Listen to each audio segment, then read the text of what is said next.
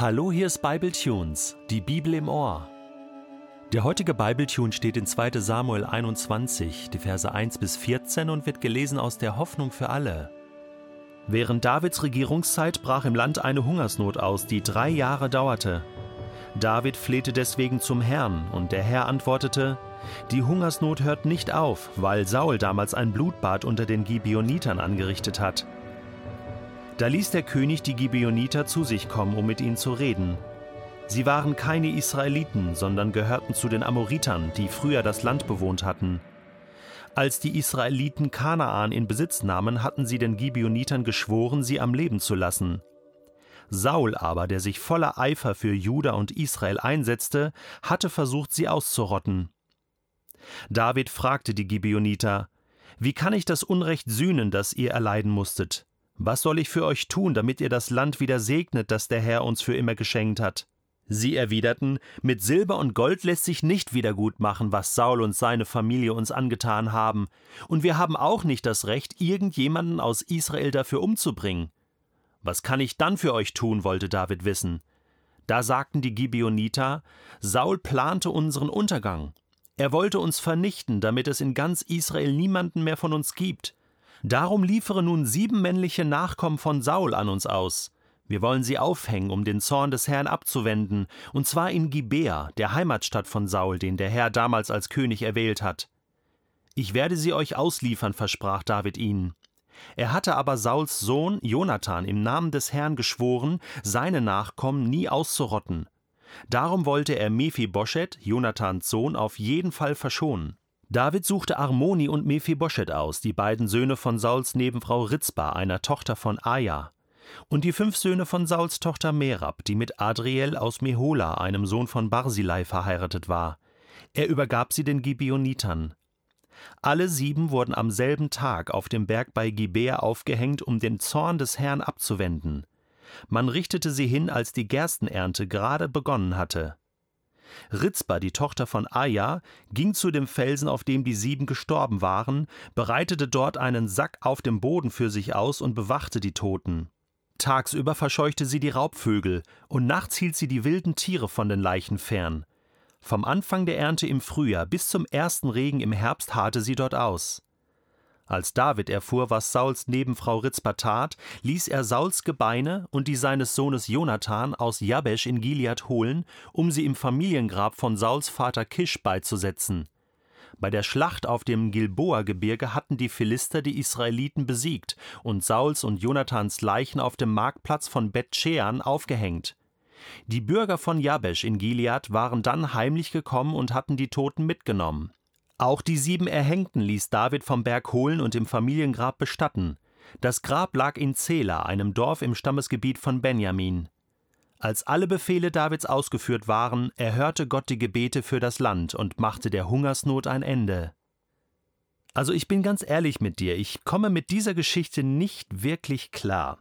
Sie befindet sich hier ganz am Ende hier vom zweiten Buch Samuel in den sogenannten Anhängen. Ja, das sind so angehängte Geschichten. Chronologisch kann man das nicht wirklich so einordnen. Es geschah während der Regierungszeit Davids, da brach eine dreijährige Hungersnot aus. Komisch, dass wir das an keiner Stelle irgendwo äh, lesen in den äh, beiden äh, Samuel-Büchern. Äh, drei Jahre Hungersnot, das ist eine lange Zeit und da kommt man dann schon mal ins äh, Nachdenken, ins Grübeln und ins Beten, weil man, weil man sagt, äh, Gott, was ist falsch? Warum geht es uns so schlecht? Warum hilfst du uns nicht mehr? Warum segnest du uns nicht mehr? Okay, nachvollziehbar. David flehte also zum Herrn und David hatte wirklich einen guten Draht zu Gott. Und jetzt sagt er ihm, die Hungersnot hört nicht auf, weil Saul damals ein Blutbad unter den Gibeonitern angerichtet hat. Saul also der mittlerweile verstorbene König Saul, der erste König in Israel, hat ein Blutbad unter den Gibeonitern angerichtet. Weißt du, das Komische ist jetzt, dass wir auch von dieser Geschichte, also von diesem Blutbad an den Gibeonitern, nichts lesen in der Bibel. Es gibt noch nicht einmal irgendwelche Hinweise oder Erwähnungen. Das ist ganz, ganz komisch. Das muss irgendeine inoffizielle Leiche im Keller von König Saul gewesen sein, von der David nichts wusste, niemand etwas wusste, außer die Gibeoniter selber, König Saul, aber den konnte man nicht mehr befragen, und Gott natürlich. Der wusste davon, und der sagt ja, damals gab es ein Blutbad. Deswegen, es steht nicht alles in der Bibel. Es gibt Dinge im Alten Testament, die Menschen getan haben, gesagt haben, Menschen, die mit Gott unterwegs waren in Israel, die nicht in der Bibel stehen. Das bedeutet, dass die Bibel auch hier so ein bisschen wählerisch äh, war, beziehungsweise die Schreiber der Bibel haben gewisse Geschichten ausgewählt und aufgeschrieben und manches ist irgendwie unter den Tisch gefallen. Nur Schuld lässt Gott nicht so gerne unter den Tisch fallen.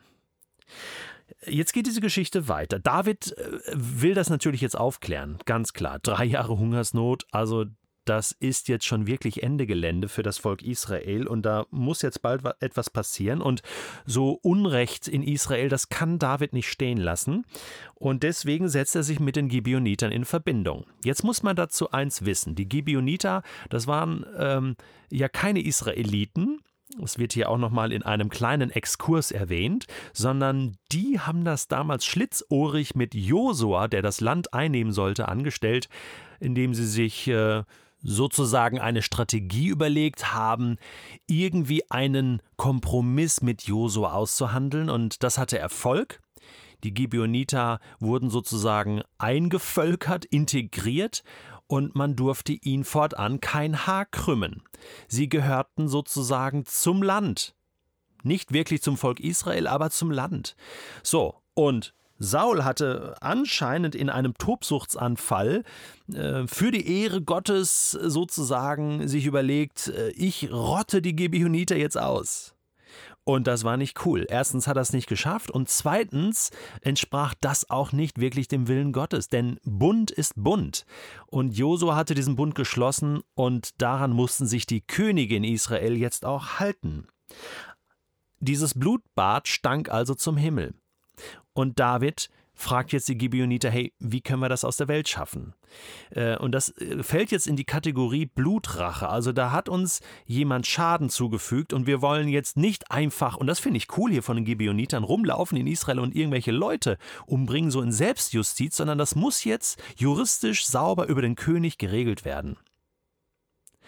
Und damit wird auch schon deutlich, ähm, das sind zwei verschiedene Ebenen. Also Gott findet die Sache an sich nicht gut.